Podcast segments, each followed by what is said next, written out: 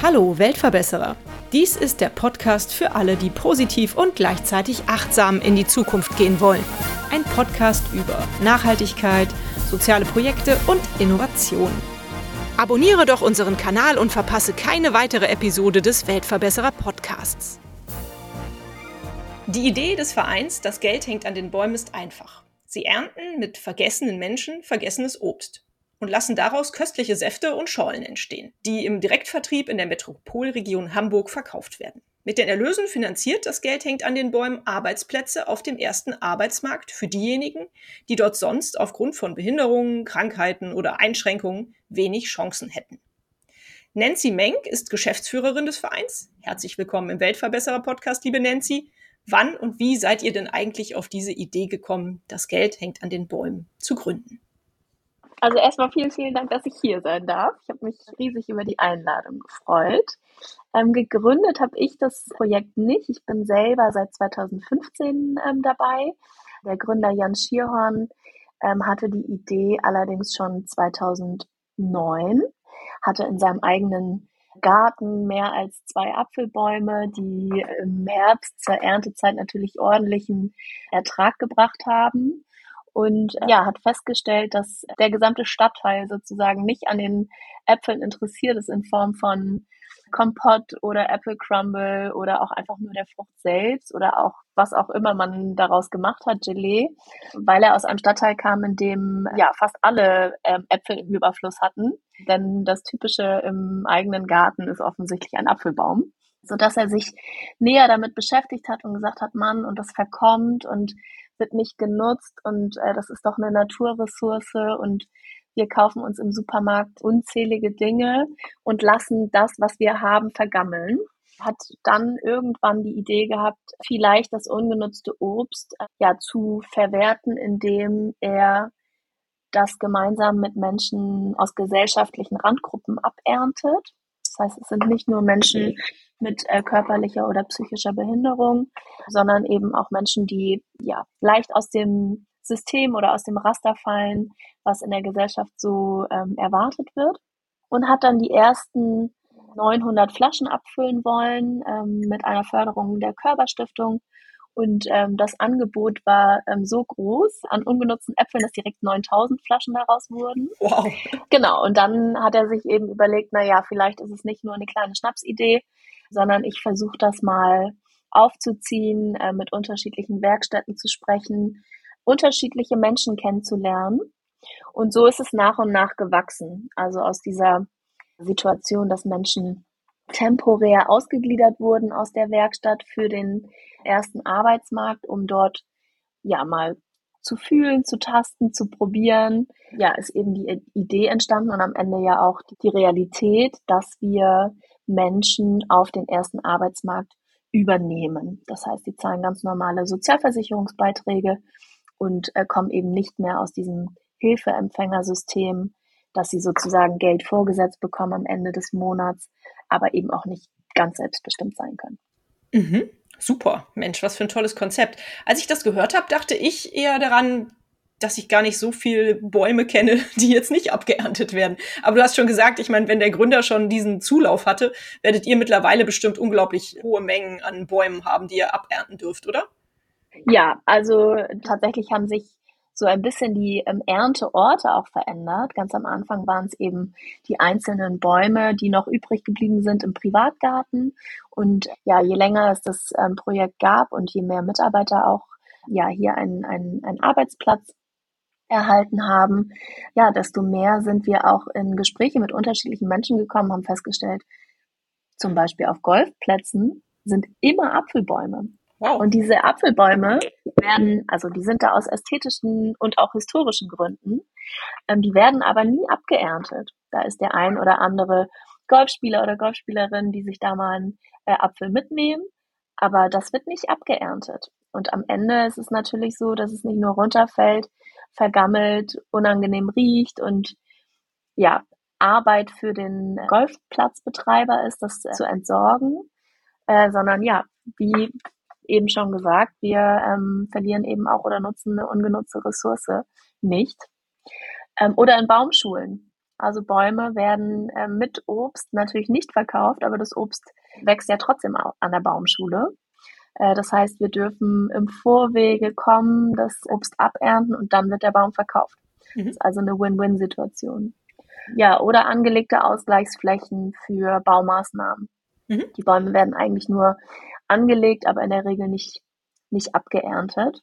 Das heißt, es gibt einfach mittlerweile so viele unterschiedliche Ernteorte, ganz weit weg auch von der Ursprungsidee. Aber ja, Wahnsinn, dass es einfach ja wirklich, wirklich viel Obst gibt, was hängen bleiben würde. Hm, da sieht man mal wieder, in welchem Überfluss wir hier leben. Nun erinnere ich mich gerade daran, ich bin vor zwei Jahren mit meiner Mutter mit dem Wohnmobil ins alte Land gefahren. Wir kommen ja aus Köln hier und äh, für uns war das halt äh, sozusagen ein äh, touristisches Ziel. Und ich war unglaublich geflasht von den Apfelbäumen, die da stehen. Ist die Region Hamburg so eine, so eine Apfel- oder so eine Obstregion, dass da auch so viel wächst? Weil ich bin mir nicht sicher, ob hier bei uns auf dem Golfplatz Apfelbäume stehen. Also das alte Land ist natürlich, ich glaube sogar Europas größter ähm, Apfelort. Da bekommen wir allerdings auch gar nicht so unbedingt die Äpfel her, weil die natürlich konventionell genutzt werden. Die werden ja auch ganz anders bearbeitet. Aber klar, also das Klima scheint hier gut zu sein für Äpfel, aber es gibt natürlich auch andere Bundesländer, gerade auch, also wenn man sich die Weinberge auch in Hessen anschaut, auch im Süddeutschland, ähm, Bayern, Baden-Württemberg, Mecklenburg-Vorpommern, also da hängt wirklich, wirklich ganz, ganz viel Obst, was wir natürlich auch nur mitbekommen, weil uns Menschen anschreiben und fragen, ob wir dann auch, ja, die Idee hätten, das ähm, in andere Standorte zu bringen. Das heißt, äh, in Deutschland scheint auf jeden Fall ähm, ja, genügend Obst zu sein. Und wie sieht das aus mit der Idee, das auch in andere Standorte zu bringen? Ich weiß, dass ihr aktuell tatsächlich nur im Norden Deutschlands äh, agiert, ne? Ja, also grundsätzlich verfolgen wir die Idee, dass wir ein Pilotprojekt sein möchten, also ein Leuchtturmprojekt. Jeder darf das super gerne nachmachen, wenn er das möchte, weil unser Bestreben ist, ja, eben vergessene Menschen nicht zu vergessen und vergessenes Obst nicht zu vergessen. Wir selber haben nicht die Ambition, zwingend dringend weitere Standorte aufzumachen, weil es uns darum geht, ja, menschlich, wertschätzend, individuell und persönlich zu sein. Und ähm, alles, was sehr groß ist, macht genau dieses Persönliche ja auch ein bisschen schwerer. Genau, deswegen ist unsere Idee eher feel free to uh, copy. Bleiben erstmal so wie wir sind. Und wir haben ja auch ein Team mit mittlerweile 20 Mitarbeitern, das ist ja auch nicht mehr so klein. Knapp 50 Prozent der Menschen haben einen anerkannten Schwerbehindertenstatus und von den restlichen 50 Prozent ist auch ein Großteil, ja, die eine gewisse Minder Minderleistung mitbringen aufgrund von persönlichen Schicksalen. Mhm. Da ergeben sich für mich jetzt gleich mehrere Fragen. Ich fange mal mit der ersten an. Würdet ihr denn anderen Leuten, zum Beispiel jetzt in der Region Köln, Nordrhein-Westfalen, hier, wo ich sitze, helfen, sowas auf die Beine zu stellen? Weil ich finde die Idee ja klasse und eigentlich könnte sie ruhig ein paar Mal kopiert werden.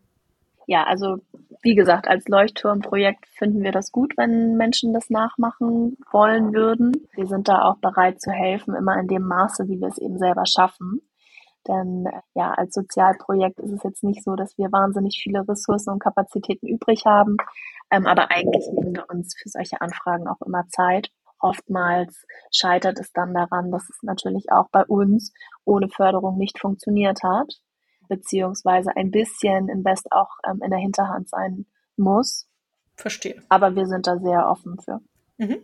Dann hast du eben so schön erzählt, dass ihr ein inklusives Team seid, äh, die 20 mhm. Mitarbeiter, die ihr dort habt. Wie stellt man sich die Arbeit in einem inklusiven Team vor? Leider habe ich das noch nie erfahren dürfen. Ich habe das Gefühl oder habe hab die Befürchtung, dass es kompliziert sein könnte, aber du lächelst dabei, wenn du davon erzählst. Anscheinend ist es nicht kompliziert. Also es gibt natürlich Herausforderungen und ich glaube, der erste Step ist, dass wir das Wort Inklusion hier gar nicht benutzen. Also für uns gibt es Besonderheiten, aber die äh, Besonderheit kann genauso ich mitbringen, obwohl ich Geschäftsführerin bin, weil ich vielleicht äh, ja in meinem Privatleben irgendein Thema habe, was mich, was mich einfach bei der Arbeit beeinträchtigt.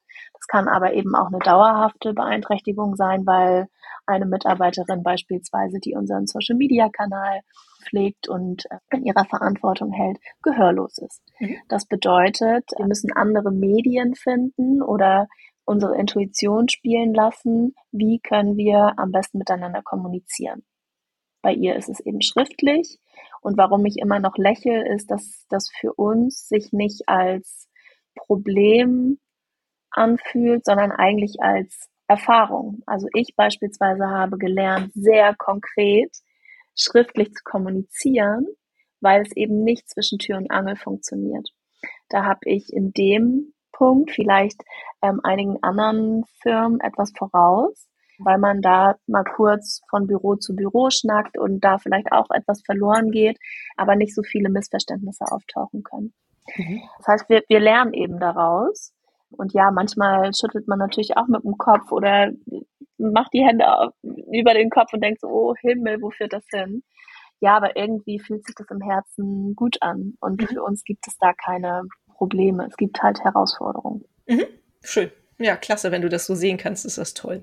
Ich hoffe, dass immer mehr Menschen auf diesen, diese Idee kommen. Das wäre schön.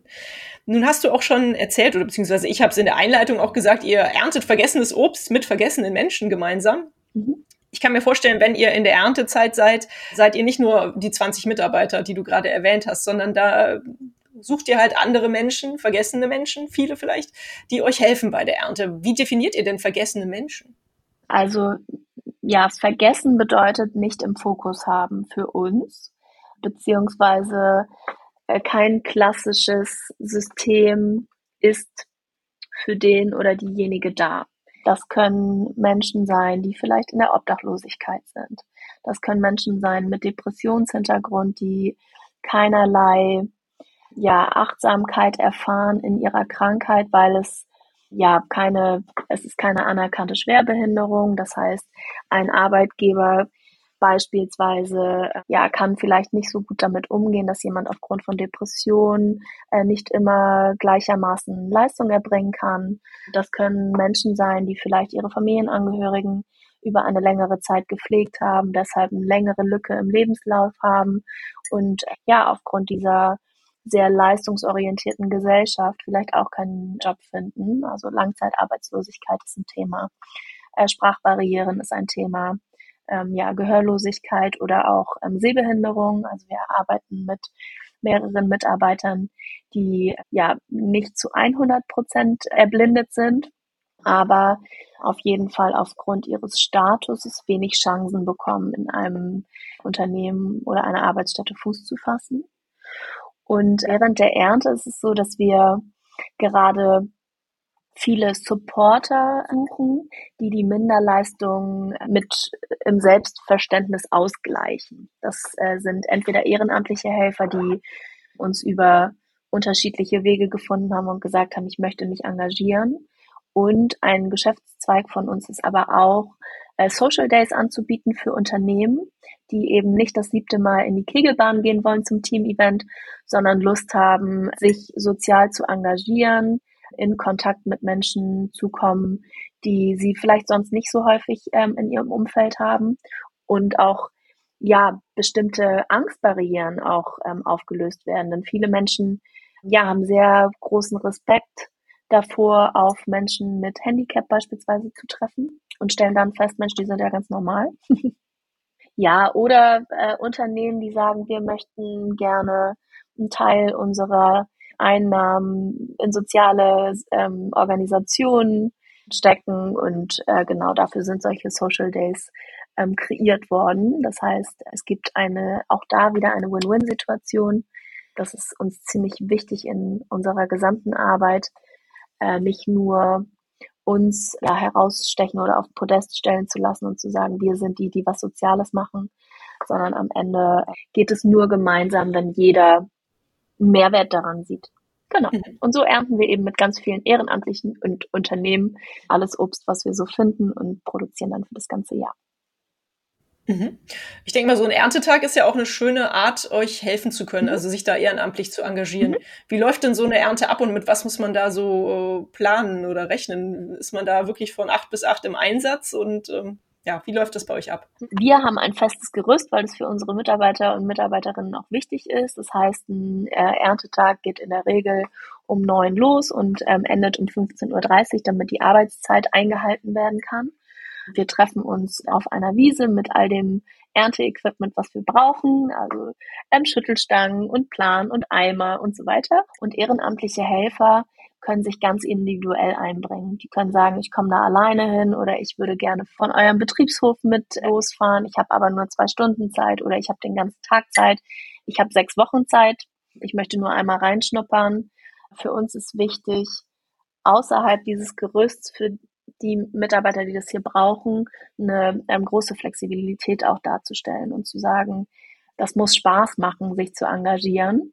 Und ja, wir haben irgendwie hier alle ein ganz gutes Feingefühl für Bedürfnisse und versuchen die dann auch umzusetzen und ähm, zu realisieren, damit es eben auch Spaß macht, man es weiterträgt und äh, ja, auch andere ehrenamtliche Helfer dazukommen wieder in Zukunft. Genau. Sehr schön, ja, klasse. Nee, hört sich richtig toll an. Nun habe ich auf eurer Homepage gesehen, euer Angebot besteht mittlerweile nicht nur aus Saft, sondern ihr habt auch Schollen, ihr habt, glaube ich, sogar auch einen Honig mittlerweile im Angebot. Mhm. Erzähl doch mal ein bisschen, wie sieht euer Angebot mittlerweile aus und warum fehlt die Marmelade? also grundsätzlich haben wir mit Säften angefangen, haben dann äh, um einen weiteren Geschäftsbereich aufzubauen, 2016 drei ähm, Saftschorlen dazu auf den Markt gebracht, um die Gastronomie auch ein bisschen besser abzudecken und den Einzelhandel. Und den Honig, der ist entstanden, weil wir im Rahmen unserer Naturschutzkonzepte, die wir umsetzen auf eigenen Pachtflächen, mittlerweile über 20 äh, Bienenvölker verfügen und äh, in Kooperation mit einer Imkerin ja dafür sorgen, dass äh, nicht nur unsere Streuobstwiesen bereichert werden mit den Bienen, ähm, sondern die auch die ein oder andere Stelle anfliegen. Genau, daraus ist etwas Honig entstanden und den versuchen wir natürlich zu verkaufen. Der ist aber limitiert, also der ist nicht en masse da. Und so finden wir immer mal wieder so temporäre Produkte, die für einen Augenblick da sind, wie zum Beispiel eine handsignierte Apfelsaftkiste von einem Künstler, die wir während der Pandemie kreiert haben. Die wurden aber ausverkauft und gibt's nicht mehr. Wir hatten mal Hoodies und T-Shirts. Hat für eine Zeit gut funktioniert, dann irgendwie nicht mehr. Dann haben wir es rausgenommen, haben wir gesagt, vielleicht überlegen wir uns irgendwann nochmal eine neue Kollektion. Und die Marmelade hat sich einfach noch nicht ergeben. Also ja, wir machen das immer nach Gefühl und irgendwann wird es mit Sicherheit eine Marmelade geben. Aber erstmal haben wir gesagt, mit dem ganzen Lebensmittelrecht und so, das ist sowieso alles immer total aufwendig. Hm, das glaube ich. Und alles, was wir hier tun, dient in der Regel dazu, leichte Arbeiten zu schaffen, damit unsere Mitarbeiter sich auch wertvoll fühlen und ja, es auch sind. Ne? Also wir wollen die die Arbeiten so einfach wie möglich halten, damit wir auch ein sehr buntes Team sein können. Mhm. Und der Betreuungsaufwand hat hier natürlich auch einen, nimmt einen großen Raum ein, so dass wir zwar ganz viel Kreativität in unseren Köpfen haben, aber alles immer nach und nach erst aus der Schublade holen können. Und es bei uns auch tatsächlich ein bisschen länger dauert als anderswo. Und die Marmelade, die ist natürlich genau sehr naheliegend. Vielleicht die kann noch ein bisschen köcheln, die kommt irgendwann. Genau. ja, ist ja logisch, dass, wie du das erzählt hast, dass die Arbeiten da erstmal einfach gehalten werden, definitiv. Mhm. Ihr habt einige Supermärkte im, im Norden, bei denen ihr schon im Sortiment steht. Also da kann man euch kaufen für alle, die oben im Norden zuhören. Aber ihr liefert auch Mengen an Events, habe ich gesehen, größere Mengen von, von Schorlen und von Säften. Also könnte ich auch, mhm. wenn ich jetzt Betreiber des Summer Jam am Fühlinger See wäre, könnte ich auch sagen, hey, könnt ihr mir äh, da Schorlen liefern? Ja, also generell, wenn das äh, Summer Jam in der Nähe von Hamburg ist, sowieso. Deutschlandweit haben wir einfach eine höhere Abnahmemenge. Also dann arbeiten wir mit einer Spedition, die ohnehin durch Deutschland fährt. Unser Hauptgeschäft, und damit hat das Projekt auch angefangen, ist tatsächlich die persönliche Direktbelieferung. Mhm. Dafür haben wir zwei Mitarbeiter, die ähm, den ganzen Tag durch Hamburg fahren und Super. ja unsere Säfte tatsächlich persönlich auch mit viel Zeit und Liebe ausliefern. Also da kommt es eben dazu, dass diese Menschlichkeit wieder in den Fokus kommt. Denn ähm, ja, mein Kollege Andreas beispielsweise, ähm, erster Mitarbeiter, kommt selber aus einem ähm, Depressionshintergrund, neigt gerne dazu, ein bisschen zu vereinsamen. Und für den ist es eine wahnsinnige Bereicherung, vielleicht mit einer langjährigen Bestandskundin nochmal einen Kaffee zu trinken, weil die auch einsam ist. Mhm. Das heißt, bei uns gibt es kein, keine DHL-Taktung oder äh, ne, wie das auch bei anderen so sein mag, sondern wir mögen das Persönliche, wir mögen das Individuelle. Dafür kostet der Saft ein bisschen mehr, aber das weiß auch jeder Kunde. Und ich glaube, ja, sie genießen, also zumindest kriegen wir immer wieder das Feedback, sie genießen das, dass es eben sehr, sehr persönlich ist. Und der Einzelhandel, der ist so, ja, wir versuchen den aufzubauen, das ist gar nicht so super einfach, aber das ist am Ende auch nicht der Kern des Projekts, sondern die persönliche Auslieferung. Ja, toll. Mensch, richtig klasse, hört sich gut an. Dann habe ich auf eurer Homepage noch gesehen, dass ihr aber auch Garten- und Landschaftspflege mittlerweile anbietet. Wie ist es denn dazu gekommen? Einfach, weil ihr das gelernt habt bei den ganzen Bäumen, die ihr da so pflegt, auch? Genau, weil es sich ähm, tatsächlich angeboten hat. Also alles, alles hat irgendwie seine Zeit und irgendwie ist es tatsächlich irgendwann nach ein paar Jahren aufgeploppt, dass wir, wenn wir in einem Privatgarten geerntet haben, den auch noch in unserem Selbstverständnis sauber gemacht haben und die Eigentümer oder die Besitzer uns gefragt haben, ob wir nicht vielleicht einmal im Monat vorbeikommen wollen, um den Garten zu säubern. Und sie würden dafür natürlich Geld bezahlen. Und dann haben wir gedacht, ja, warum nicht? Und haben ja unsere Mitarbeiter ähm, weitergebildet, neue Mitarbeiter eingestellt, die in dem Bereich vielleicht schon ausgebildet sind oder auch in einer Werkstatt, ähm, in einer Gartenabteilung schon gearbeitet haben. Und da wir ohnehin eben auch eigene Streuobstwiesen anlegen, ähm, eigene Pachtflächen pflegen, ähm, lag das nahe, vielleicht einen Geschäftsbereich aufzubauen, der genau das tut. Toll, ja, so habt ihr euch ja schon ganz vielfältig aufgestellt. Dann kommt das mit der Marmelade eh irgendwann noch dazu. Was ist denn aktuell eure größte Herausforderung? Ja, sagen wir es mal so, die letzten zwei Jahre waren herausfordernd, rein äh, monetär auch, ähm, ganz klar. Äh, wir mussten unser Team auch leider ein bisschen verkleinern und ähm, umstrukturieren. Ähm, so langsam äh, würde ich mal sagen, berappeln wir uns, weil es mehr Klarheit auf dem Markt in der Gesellschaft sozusagen gibt. Und ich glaube, die jetzige Herausforderung sind einfach die Kollateralschäden, also die mentalen Sorgen der Bevölkerung, unserer Mitarbeiter und Mitarbeiterinnen, und da versuchen wir einfach, ähm, ja, gegen anzusteuern, auch mit ähm, einer systemischen Coachin beispielsweise, die auch schon mehrere Jahre bei uns ist und im regelmäßigen Austausch ähm, mit unseren Mitarbeiterinnen ist. Und äh, ja, einfach reinzufühlen und zu gucken, wie können wir uns gegenseitig unterstützen, dass es uns mental ein bisschen besser geht. Mhm. Super. Ja, das ist auf jeden Fall super wichtig, dass man das im Auge behält. Nicht nur dank Corona, sondern auch äh, dank des Krieges, der jetzt in Europa herrscht. Ne? Ja. Was ist denn so euer Leitbild? Habt ihr eine Vision, auf die ihr hinarbeitet? Oder ist das im Endeffekt schon umgesetzt dadurch, dass ihr so arbeitet, wie ihr arbeitet? Also unsere ja, übergreifende Vision ist eigentlich, dass wir proaktiv daran arbeiten wollen, eine Welt zu einer Welt zu machen, in der wir leben möchten. Mhm. Und ja, im Selbstverständnis Schwächen anderer auszugleichen, ohne sich profilieren zu wollen. Das sind unsere Leitziele. Und ähm, genau das Ganze versuchen wir eben umzusetzen, indem wir ja vielleicht zwei, dreimal mehr ein Auge zudrücken, was äh, die Arbeitsmoral oder die Leistungserbringung angeht, weil wir einfach festgestellt haben, dass mit Geduld ganz, ganz viel Potenzial in Menschen ist, die man wahrscheinlich ansonsten aus den Leuten gar nicht hätte rauskitzeln können. Mhm. Ja, schöne Einstellung. Ich frage meine Interviewgäste immer nach einer schönen Geschichte, die sie erzählen können, mit der, die sie mit ihrem Projekt verbinden, mit ihrem Tun verbinden. Hast du eine schöne Geschichte, eine Erinnerung, die du gern mit uns teilen möchtest? Es kann irgendwas was Lustiges sein, aber auch was Herzerwärmendes oder was total Verrücktes. Ehrlicherweise ähm, erlebe ich den ganzen Tag ähm, Anekdoten. Für mich die, der, immer noch der prägnanteste Moment, der am Ende auch dafür gesorgt hat, dass ich als ehrenamtliche Helferin hier angefangen habe und nicht mehr gegangen bin und mittlerweile ja den Laden führe, ist, dass ich äh, Simon, der Protagonist unserer Apfel-Johannisbeerschorle, der hat ein, äh, das Asperger-Syndrom, also eine Form von Autismus.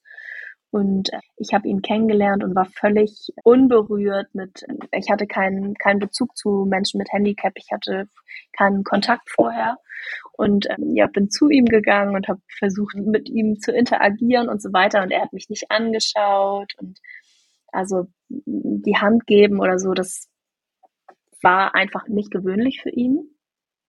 Und äh, mittlerweile durch ganz, ganz viel Geduld ähm, gibt Simon kleine Interviews und ähm, gibt einem die Hand, wenn er, wenn er geht und er schaut mich auch an. Ganz viel haben meine Hunde tatsächlich auch ausgelöst.